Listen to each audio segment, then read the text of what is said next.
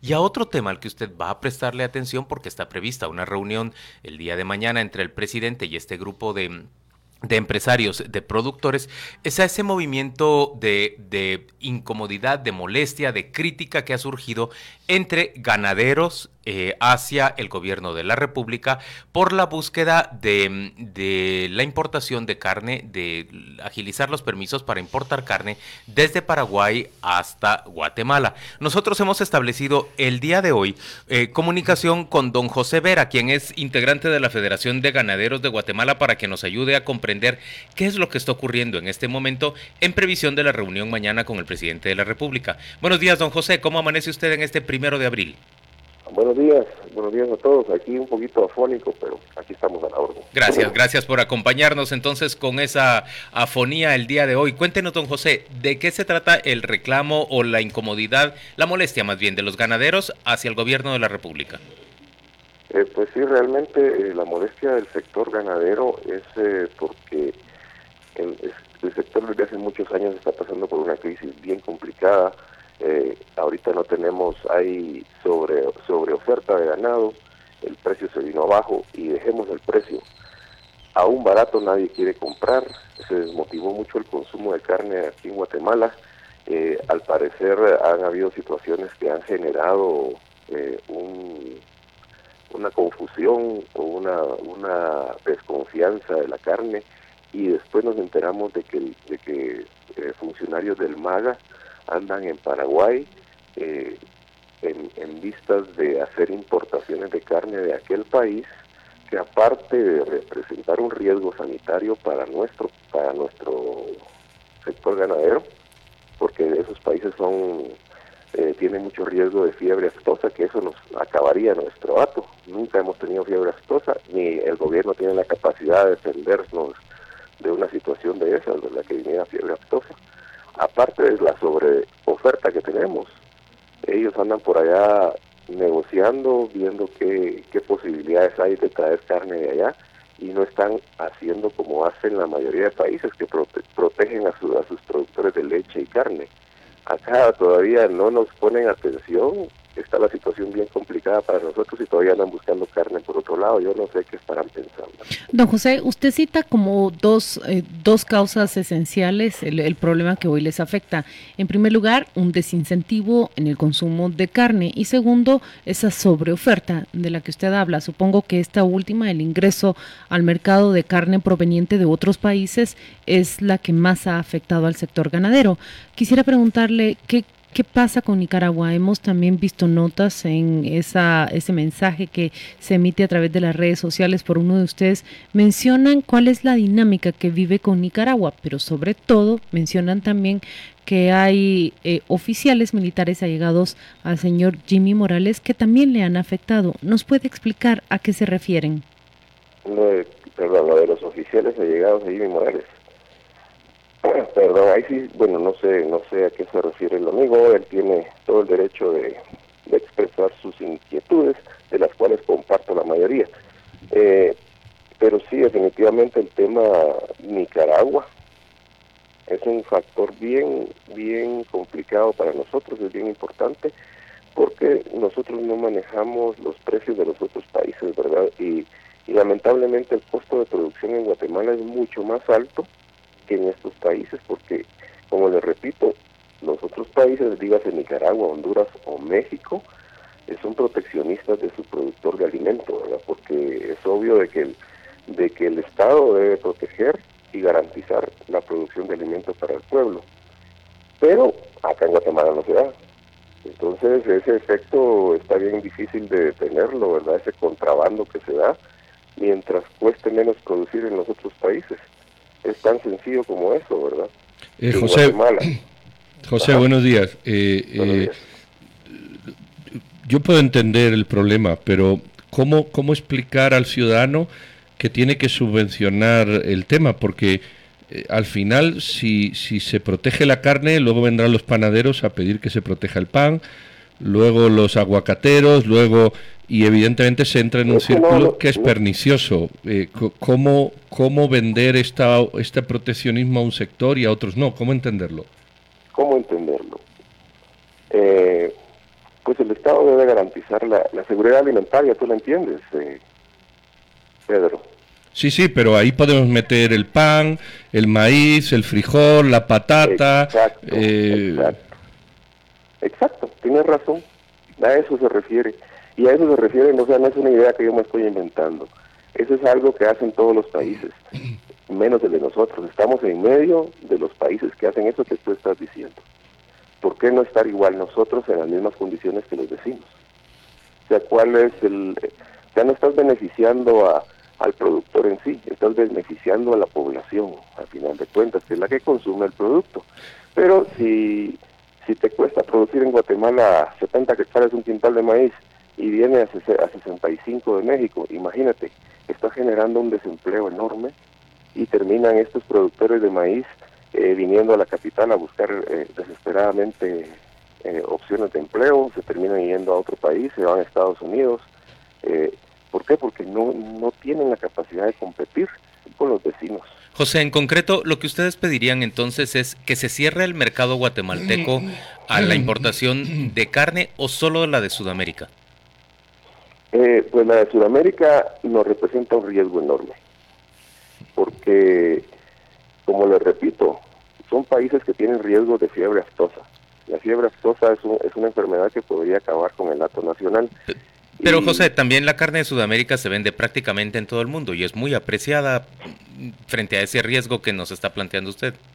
Ajá, pero cuando, eh, se vende sobre todo en países que no son productores. En cambio en Guatemala somos productores y somos libres de aftosa, pero el mismo gobierno no nos ha declarado libres de aftosa, entonces no podemos nosotros salir de Guatemala a otros países ya realmente nos, nos tienen como atados de manos y pies y todavía abriéndole la puerta a otros países. La cita mañana con el presidente es justamente para pedirle eso, que no se acepte, la, que no se tramite la posibilidad de importar carne desde Sudamérica hacia Guatemala, aunque ya está abierto el mercado, entiendo yo que sí recibimos carne de diferentes países de, Sudamérica o no. No, de diferentes países de Sudamérica no. Ni de, Uruguay, de, Uruguay sí recibimos. Eh, eso, eso estuvo negociando el señor Arzú, que se recuerda aquella cartita que le dio el señor presidente a... Consulado Norim. Ajá, embajador plenipotenciario para negocios con países del sur de América. Exactamente. A raíz de eso también tuvimos un, un, enfrentamiento con el ministro de Agricultura y el señor Jimmy Morales, el presidente, eh, hace más de un año creo. Eh, entonces precisamente fue en contra de eso y no se ha dado. Ya. Y, y, entonces la idea de la reunión mañana con el presidente es pedirle que no se acepte, que no se acelere o que no se busque la importación de carne de Sudamérica. ¿Y, y hay algo más que van a pedir o eso es todo?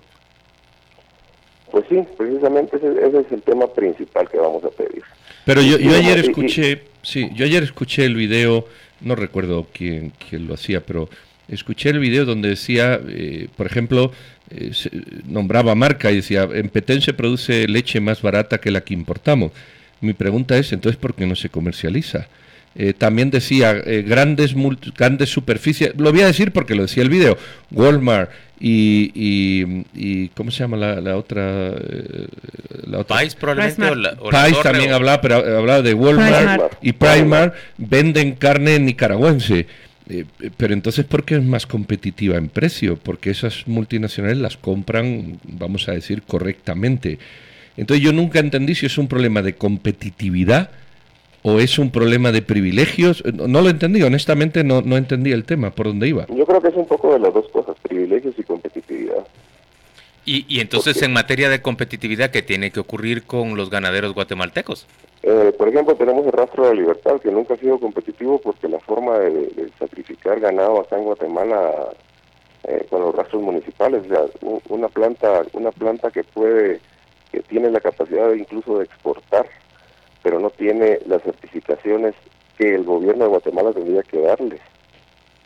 No, no se han tramitado, no, no se le ha dado no se le ha dado todo, todas las gestiones por todos estos gobiernos que han pasado eh, eh, en camino a certificar el acto nacional libre de muchas cosas que, realmente está libre, pero no es oficial. Aquí dice José, un señor, Rodrigo, dice, en el negocio del ganado no se factura nada, ni compra, venta, ni chivos, ni nada. No, no lo digo yo, es una pregunta que hace un oyente. Así es. Así es, la verdad es que el, el, el, sistema, el, el, el, ganadero es un trabajador informal, es un empresario informal que no está robándole a nadie, pero porque sí está pagando sus impuestos en, en los agroinsumos, que en otros en Honduras, por ejemplo, eh, 0% de aranceles a la maquinaria y, al, y, mm. a, los insumos agropecuarios. Eh, acá estamos pagando al triple esos productos veterinarios con los impuestos y todo, y no y no estamos generando un crédito fiscal a favor por esos eh, por esas compras de los productos. Don José Veras, hay una pregunta también de parte de los oyentes con criterio de la audiencia que le pregunta, pero no eran justamente los ganaderos quienes acuerparon como grupo, como gremio a Jimmy Morales durante sus crisis políticas en 2017 y 2018. ¿Cómo responde usted a esa pregunta? Correcto, es lo que, lo que dicen todos. No estamos apoyando a Jimmy Morales como hombre. Estábamos estamos apoyando y seguimos apoyando el orden el orden institucional del Estado. se pretendía hacer un golpe de Estado. Nosotros no, íbamos a permitir que hubiera un golpe de Estado. ¿Quién pretendía hacer un golpe de Estado? Se rumoraba el golpe de Estado ah, en esa época y nosotros lo que lo que decíamos es que no íbamos a permitir un golpe de Estado y retroceder retroceder a los 80. Pues. nosotros lo que queremos es un golpe de Estado, es, es una un orden institucional que se llegue a las elecciones y si bien es cierto, estuvimos defendiendo el orden, no defendemos a una persona como tal. ¿Ustedes creen, por ejemplo, que, que Otto Pérez Molina fue víctima de un golpe de Estado? Mm, bueno, mm, la verdad no lo, no, lo, no lo he analizado yo y, no me puede preguntar usted si ustedes creen, ¿verdad? Porque está hablando con José Vera. Pero no sé qué creerán todos los demás. Bueno, acaba de decirnos que le ofrecieron como sector apoyo a Jimmy Morales porque se rumoraba que era víctima de un golpe de Estado. Se rumoraba, se rumoraba que lo querían quitar del cargo y, ¿a quién íbamos a nombrar? Pero, ¿A quién íbamos a poner? A ver, pero, pero, el punto es que en realidad lo que había respecto al señor Jimmy Morales era mm, una solicitud de investigarlo por, por financiamiento electoral no registrado o en aquella época ilícito. Eso es un proceso legal igual que el que siguió que se siguió contra Otto Pérez Molina. Por eso le hago la, analogía y le pregunto si usted cree que también en contra de Otto Pérez Molina hubo un golpe de Estado. Bueno, yo creo que, eh, en el caso de Otto Pérez era demasiado evidente muchas cosas, ¿verdad? Eh, y en lo personal, yo digo, yo creo que se destapó lo que nunca se había destapado en los otros gobiernos que también se venía dando y pues a Otto Pérez le tocó ser el primero en que se le destapó la olla de grillos, ¿verdad? Y apareció todo el montón de, situaciones que estaban haciendo. Y, eso pudo haber pasado en gobiernos atrás, creo, creo, porque no tengo prueba de nada, es, un, es una suposición mía de que fue el momento en el que había mucho interés político en hacer caer a, a, personas y, que estas situaciones pues, salieran a la vista, ¿verdad? Eh, José, entonces, en resumen, las peticiones al presidente de la asociación, ¿cuáles serán el día de mañana? Así, tipo flash, para, para poder entenderlas y ponerlas en una frase. En relación con los impuestos, en relación con la importación. No, con el tema de impuestos no se ha tocado acá. Aquí la inconformidad es de que el sector ganadero está sufriendo, está al, al borde del colapso. Hay muchos ganaderos que ya están desertando del, tema ganadero y, pues están dejando sin producir la finca, con las deudas hasta el cuello. Y ahora pues estamos totalmente en desacuerdo de que se toque por lo menos el tema o que se dé la posibilidad de importar carne de otros lugares. Pues ya tenemos, tenemos producto en Guatemala y de buena calidad. Y, sí, pero es competitivo, esa es la pregunta. ¿Es competitivo en precios?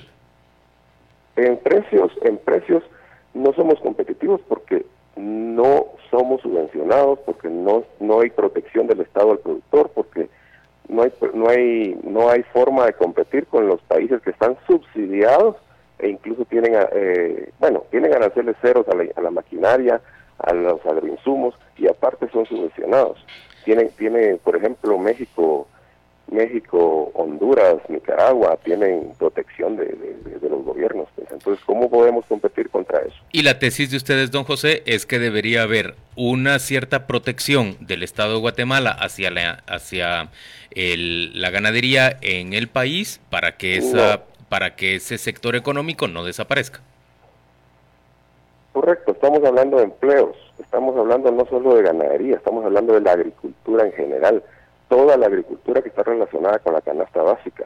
O sea, ¿cómo vamos a cómo vamos a, ser competitivos si estamos peleando contra los vecinos que están mucho mejor en, esas en esas en esas condiciones? o sea, nos están atando de pies y manos. Pues muchas gracias a don José Vera por atendernos esta mañana en Radio con Criterio. Él nos ha ilustrado sobre... Y otro, perdón, y otro descontento que tenemos es, es, obviamente con las autoridades. Pues ya pasaron tres años, el ministro de Agricultura no ha sido, no, no, no ha sido, no ha, no ha cumplido con su trabajo. Pues o sea, eh, deja mucho que desear a estas alturas eh, la situación que estamos pasando, ¿verdad? O sea, él, él tendría que manejar políticas. Eh, el, el, el, MAGA es la sombría que protege al agro nacional, pues entonces tendría que estar velando por nosotros, no viendo qué negocios hacen en Uruguay, en Paraguay o en otros lugares. En, en, en términos concretos, ¿ustedes le ofrecieron en, en, un momento importante para el presidente su apoyo y sienten que, que ustedes no tuvieron el apoyo del gobierno para su sector? Sí, también es cierto. Gracias, don José, por acompañarnos esta mañana. Se trata de José Vera, integrante de la Federación de Ganaderos de Guatemala. Vamos a la pausa, volvemos dentro de muy poco. Esto es Radio con Criterio y aquí hay mucho de qué discutir.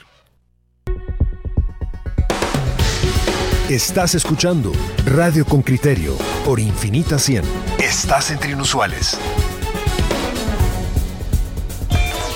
Oyentes con criterio. ¿Se, sirven con la cuchara grande los oyentes con criterio? Se desataron. Eh, Oscar Medina dice, si podemos comprar más barato importado, porque cobrar caro producto nacional, caro y de menor calidad. María José dice, esas son justificaciones. La carne aquí es malísima, carne durísima, realmente no ves el precio sino la calidad. Lorena dice, esos ganaderos ahora pidiendo la paga Jimmy. Allí tienen su paga, señores, ya ni comemos carne, nos volvimos vegetarianos por su ambición. Roberto, la señora de la esquina hace tamales, ¿se lo pueden subvencionar? Claro, es que ese es el gran, el gran problema. Jaime Bustamante, no hay apoyo suficiente que logre resultados si el país no hace su parte. Más bien había que ver cómo utilizan los fondos. Y eh, eh, otro de Roberto eh, Méndez dice, la industria ganadera es extremadamente deficiente. Engordar tres animales por manzana, algo arcaico. No han invertido en tecnología, debieran aprender de los avicultores y los porcicultores. Miren, yo sé que este es un asunto de que, puede resultar muy cuestionable y muy polémico para todos. Pero me pregunto, en espera de que ustedes me den camorra por, por plantear la pregunta, me pregunto si, si sensatamente un país como Guatemala debería invertir en evitar que desaparezca su sector ganadero y, y, planteo por qué razón. En términos generales, yo sí creo que hay unas ciertas condiciones de seguridad alimentaria o de, o de proveeduría de mercado por la vía nacional y además también, eh, digamos, de, resguardo de, la vocación de ciertas tierras, eh, que perfectamente podría invertirse en eso de parte del Estado para mantener un cierto sector ganadero, no necesariamente a todos, sino aquel que sea más, más competitivo. Eh, me pregunto si es razonable, si es sensato que dependamos enteramente de, de la importación. Y me pregunto si hay un destino eh, apropiado para las tierras, por ejemplo, que en este momento se están usando para la, para la ganadería.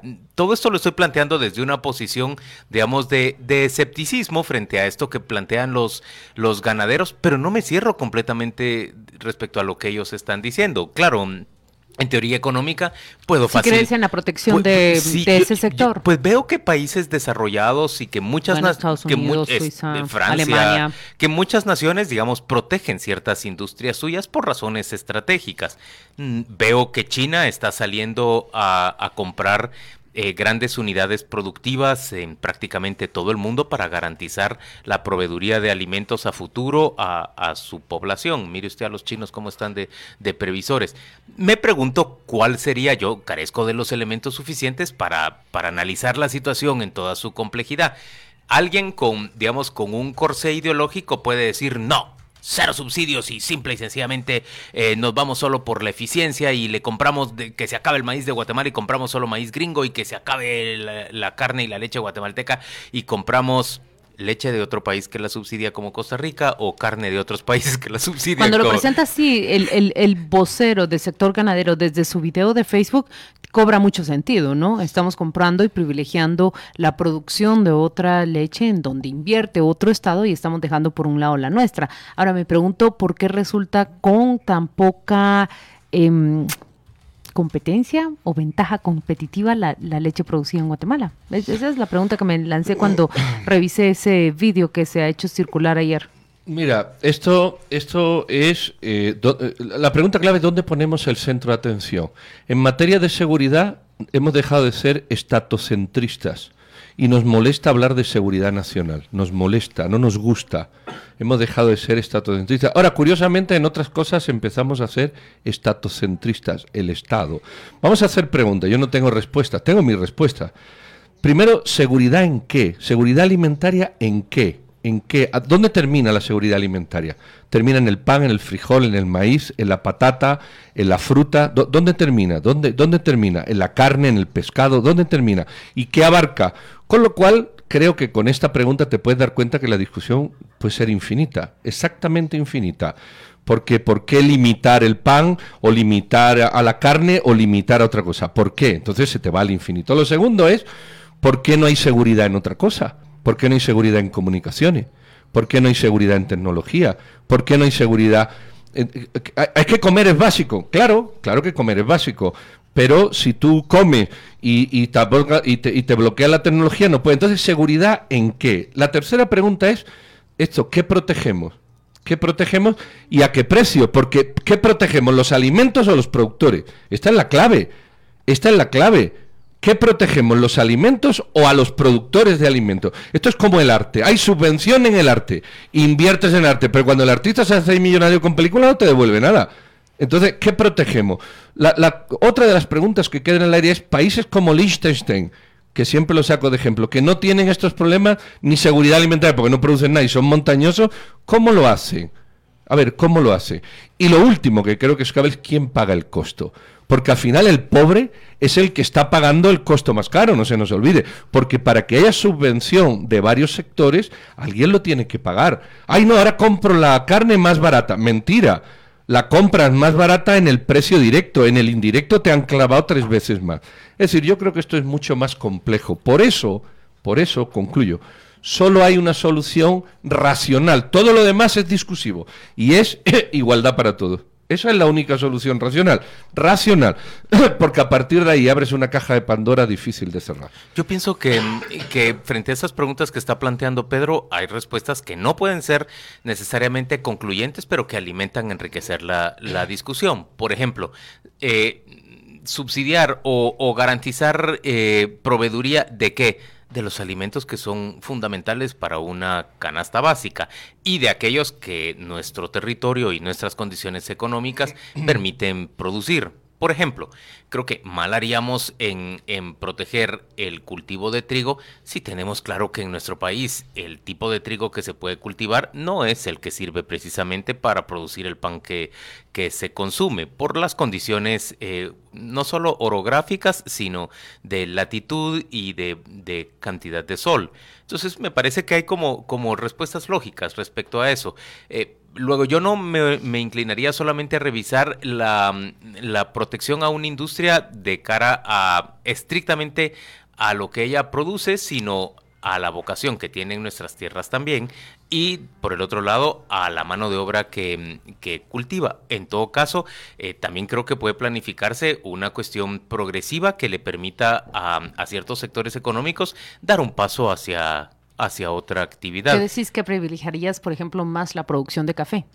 Eh, bueno, es que eso es lo que hemos hecho históricamente en Guatemala, porque esas son las condiciones. Pero no de una manera las condiciones adecuada, ¿no? de nuestro país y hay muchísimos pequeños productores de café que además de un café de, de gran calidad que me parece razonable que, que ¿Y por se qué haga. no nos subvencionan a los medios de comunicación? Pues quizá porque sea esto, esto es clave para que la de democracia funcione. Quizá- Pero está hablando de la vocación. Porque sea menos clave. Y, y luego, me vas a disculpar, pero los medios de comunicación de Ángel González han sido ampliamente, pero este no. ampliamente El subvencionados. tuyo y el mío y el de Claudia, no. Bueno, está bien, este, este Bueno, no, pero, pero yo creo que yo me abriría a esta discusión. Yo invitaría expertos y, y procuraría que aquí en mismo con criterio discutamos el asunto. Miren, lo que veo entre los comentarios de los oyentes con criterio es mucha acritud y mucho reclamo a los ganaderos porque ellos no pagan impuestos. Mucho reclamo también porque ellos se pusieron del lado de Jimmy Morales y propiciaron o orillaron o más bien incentivaron la salida de Juan Francisco Solorzano Fopa de la SAT, eh, digamos que le sirvieron bien a Jimmy Morales y después él les terminó pagando mal. Yo no les vería, digamos, eh, en este momento, eh, bajo la luz de esa, de esa, de esa actitud suya, de ese de esa lealtad suya hacia un gobierno tan fallido como el de Jimmy Morales que terminó resultándoles pues eh, muy dañino. Yo pensaría que sí debemos eh, eh, establecer intereses nacionales y una discusión más técnica sobre este asunto. Yo carezco de, todos los elementos. Claro, yo, puedo argumentar en base a, digamos, a, una doctrina, a una forma, a un ideario político, pero creo que no deberíamos limitarlo solo a eso invitemos a gente que, nos ayude a discutir el tema. Lo, que yo te, voy a decir cuando tú dices invitemos expertos, es que aquí no hay expertos. Pero podemos conseguir. No, no, no, no, no. Es que no hay expertos. No, hombre, sí lo hay. No, no, eh, permíteme que te diga por qué no porque el experto va a venir a convencerte de cuáles son sus prioridades. Es que aquí solo hay una regla clara, solo hay una regla clara. Ese es tu corte ideológico. No, no, no, no corte ideológico. Esto es corte racional. Ideológico es querer decir que yo le voy a dar más importancia a una cosa que la otra. Y te la justifico. La igualdad ante la ley, la igualdad ante la ley, la igualdad de oportunidades, que es el criterio internacional que se rige en todo, teóricamente hablando. Todo el mundo quiere igualdad, equidad, competir en las mismas condiciones, que no haya privilegios, que todos tengamos las mismas oportunidades. Esos son los criterios que, que, dominan el mundo racional. Es falso. porque la industria de la ah, carne y, la industria, y, la industria de los lácteos está ampliamente subsidiada por la mayoría de países. Pues, lo que, pues eso te estoy diciendo. Entonces, la única cosa racional que hay es la igualdad. Ahora, si empezamos aceptando que podemos hacer diferencias según nuestros criterios particulares de expertos, eso trasládalo ya a cualquier campo, Juan Luis, la pero discusión pues, perdida. tu punto es sumamente autoritario es decir, no, no. No y que esto no se discuta más. No, si se puede discutir. Yo te estoy diciendo que no, no, es que tú no oyes, te distraes con el teléfono y no me escuchas. Vamos a ver. Óyeme, óyeme ahora, mírame, mírame. Yo lo que estoy diciendo es, expertos en esto no hay, porque el experto únicamente te va a convencer de su corte ideológico. El mundo habla de igualdad, de paridad, de equidad, de todo lo mismo, de competencia en las mismas condiciones. Entonces, en el momento que tú abras la puerta a una concesión según otros criterios que no sea la igualdad, a partir de ahí creas la desigualdad para cualquier sector. Entonces te viene el experto del sector X y te vende su rollo. Pero la teoría es, no queremos ser iguales, pues seamos iguales, igualdad. Pero podemos hablar de igualdad cuando son unos, digamos, los que tienen el control de la tierra y otros los que dependen de los trabajos que se les brinda del trabajo de, de la labor de esa tierra. Bueno, si parte de ese principio y es que no, ahora te viene otro que te pone otro postulado y es que eh, tampoco, y es la discusión. Yo te vuelvo a decir, a mí me parece autoritario tu punto. Yo creo que sí hay que discutir. Y a mí el tuyo me parece demagógico. Invitemos, invitemos a expertos y discutamos el tema. A ver, los aunque te disgusta, aunque te disguste tener que tomar en cuenta la forma de pensar de otras personas. No, a mí lo que me disgusta es que lo que me disgusta es que quieran alguien quiera hablar de igualdad para algunas cosas y para otras esconde el dedo de la igualdad para decir, bueno, es que como no hay igualdad y entonces yo voy a establecer las prioridades que yo digo, que los expertos dicen y aquí no cabe la igualdad, aquí sí hay que subvencionar, aquí hay que ayudar, aquí hay que proteger. Oye, el otro, no, no, no, el otro igualdad, equidad de género, equidad, que haya equidad. Y cuando viene una cosa que te dice, oiga, compita en las mismas condiciones. Yo estoy interesado en escuchar, yo estoy interesado en escuchar otros argumentos. Yo, por ejemplo, veo que vamos a invitar un, mañana un país como Israel